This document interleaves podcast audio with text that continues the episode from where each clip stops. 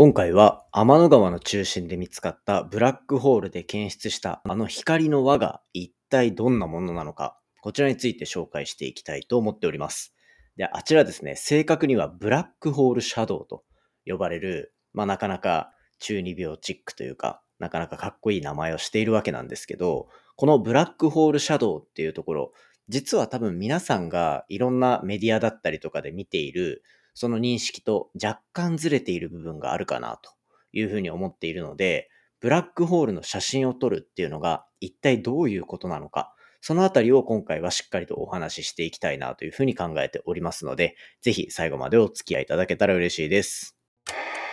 3, 2, 1, ignition.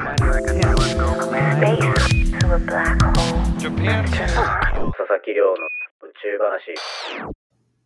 5月14日土曜日始まりました佐々木亮の宇宙話。このチャンネルでは1日10分宇宙時間をテーマに最新の宇宙トピックスをお届けしております。ということで今日で585エピソード目を迎えるというところで600回目前になってきましたね。まあ特に何があるわけではないんですけど、まあやっぱり100回ずつでカウントしていくと結構感慨深いので、またその頃ですね、なんかいろんなことを話すネタなんかあるかなとかはこう妄想しながら、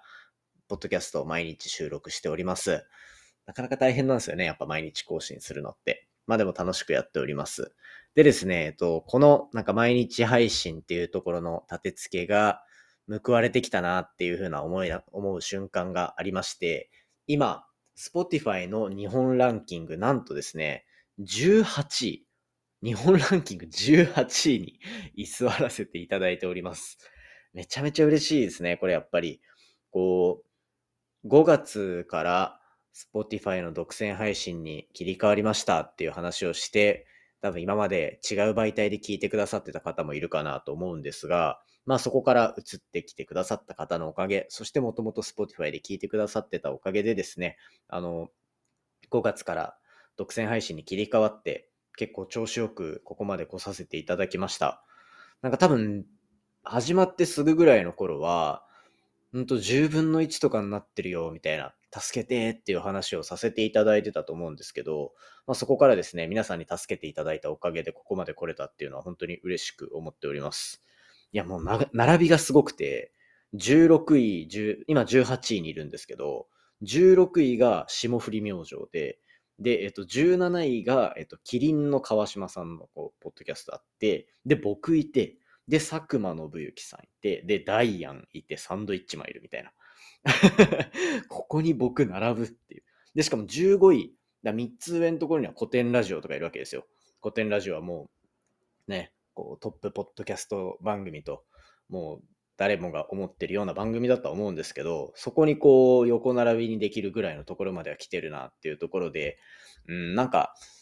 そうですね、一個の媒体に絞ったからこそっていうところはあるのかなと思いつつ、でも、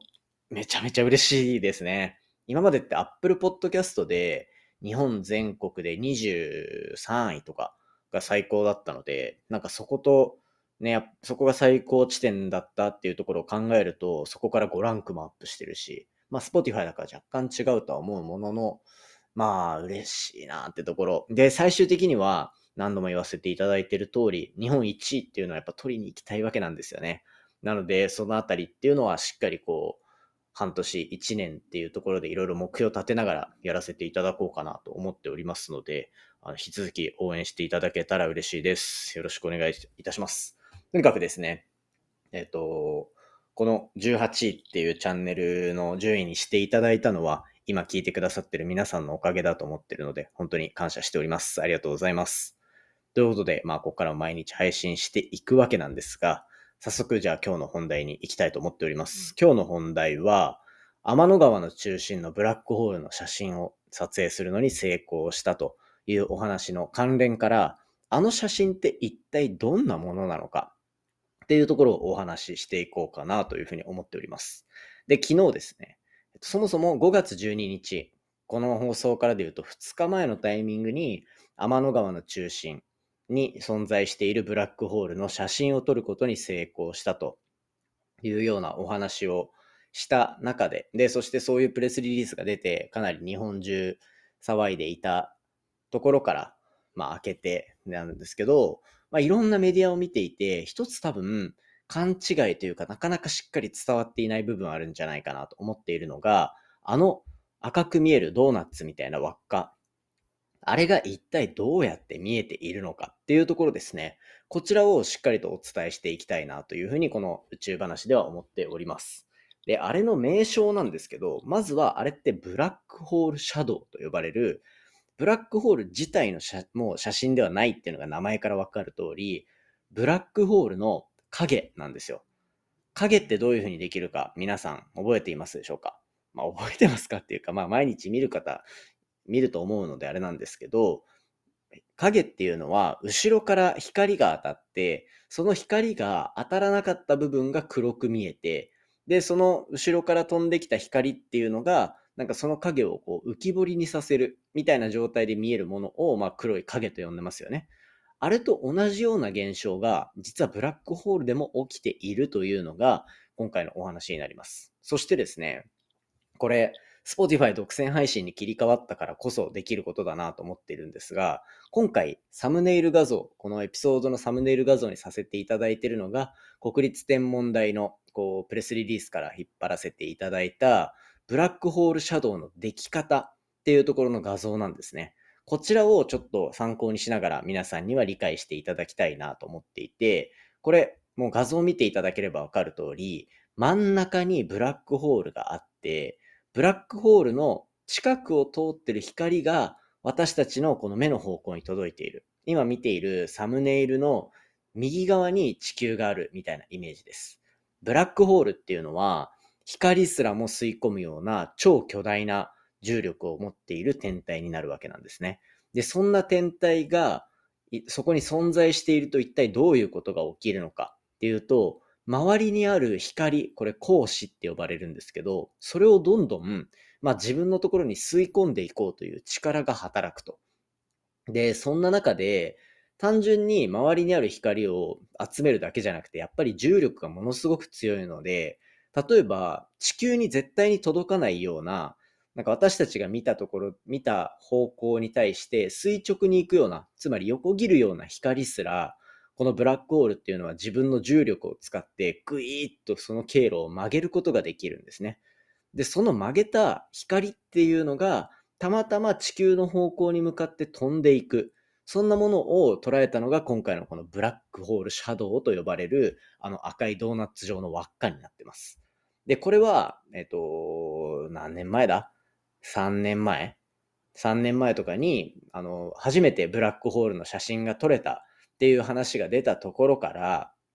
あの、今回の新しい天の川銀河の中心のブラックホール、両方でこう、共通しているのは、決してブラックホールの周りが光っているわけではないということですね。これはぜひですね、あの、宇宙話を毎日聞いてくださってる皆さんにはぜひ理解しておいていただきたいと。ブラックホール自体、つまりブラックホールの周りが輝いているものを取っているわけではなくて、ブラックホールの近くを通った光っていうのをぐいっとねじ曲げて、まあ、ちょっとなん、うん、難しいですね。なんか、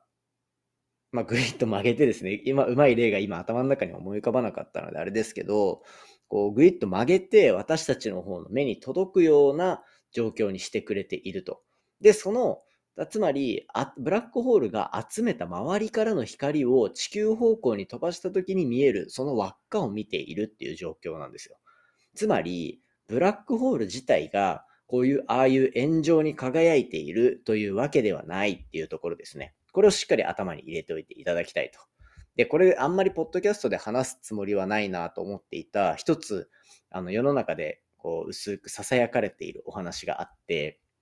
あの画像、あの、円盤状に見えるというか、ドーナツ状に見える画像っていうのが、実は研究上間違っているんじゃないかっていうような指摘が出ていたりします。あれが画像処理の方法によっては、丸く出るんじゃなくて、なんか点しか見えないみたいな、二つの点にしか見えないみたいなところで言うと、もちろんそういう画像が画像処理上出てくるっていうところは、一部こう、あの論文の中でも指摘されていることで、ただですね、こう、確率的にあの、何回もその画像っていうのを、あの、生成するようなモデルっていうのを通したときに、確率的にああいう円、えっ、と、円型っていうんですかね、あの、ドーナツ型の形が見えてくるっていうようなところも論文に記載されているので、なんかこう、これは研究捏造だ、陰謀だ、みたいな話をしているところっていうのは、まあ一つこう横目に見ながらというか、そういうところも研究者っていうのはしっかり考慮した上で、あのちゃんと論文として出ているっていうところ、そちらですね、あのしっかりと皆さんの頭の中にも入れておいていただけたらなというふうに思っております。まあこういったちょっと画像を用いた見せ方っていうのは、ポッドキャストの本質から若干崩れ、外れそうな気がしているので、あんまりできないんですけど、そういった見せ方っていうのは今後 YouTube とかでね、やっていこうかなと思ってます。で、5月中には YouTube の動画、どんどん復活させていく予定になっておりますので、ぜひそのあたりは参考にしながら、あの、一緒にですね、動画の方でも楽しんでいただいて、まあ、僕の日常と一緒に、ポッドキャストの方でも楽しんでいただくというようなところを、あの皆さんには楽しんでいただけたらなと思っておりますので、これからも、ポッドキャストと YouTube 両方ともよろしくお願いいたします。ということで今回は天の川の中心で見つかったブラックホールの写真、あれが一体どうやって見えているのか、そんなお話をさせていただきました。今回の話も面白いなと思ったら、お手元のポッドキャストアプリでフォロー、サブスクライブよろしくお願いいたします。番組の感想や宇宙に関する質問については、ツイッターのハッシュタグ宇宙話、宇宙が漢字で話がひらがなになっておりますので、じゃんじゃんつぶやいていただけたら嬉しいです。それではまた明日お会いしましょう。さようなら。